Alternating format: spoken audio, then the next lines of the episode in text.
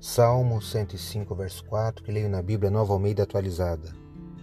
Busque o Senhor e o seu poder, busquem continuamente a sua presença. Salmo 105, 4. Sou o professor Décio Henrique Franco e trago neste episódio comentários do Salmo 105 do livro dos Salmos que está na Bíblia Sagrada. Este podcast segue o projeto Revivados por Sua Palavra, da leitura diária de um capítulo da Palavra de Deus. Me acompanhe aqui, onde iremos ler toda a Bíblia. O Salmo 105 é um hino nacional de Israel, à semelhança dos Salmos 78 e 106. Ele ilustra como Deus lidou com Israel desde o tempo em que Abraão e seus descendentes partiram para a conquista de Canaã e enfatiza o relacionamento de aliança entre Deus e Israel.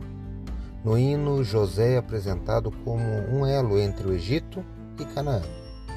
A antiga métrica deste hino se compõe de uma sucessão de versos alegres e majestosos em seu paralelismo. No verso que eu destaquei hoje, o verso 4, o salmista nos chama a buscar o Senhor e também o seu poder. Israel no passado foi salvo somente pelo poder de Deus.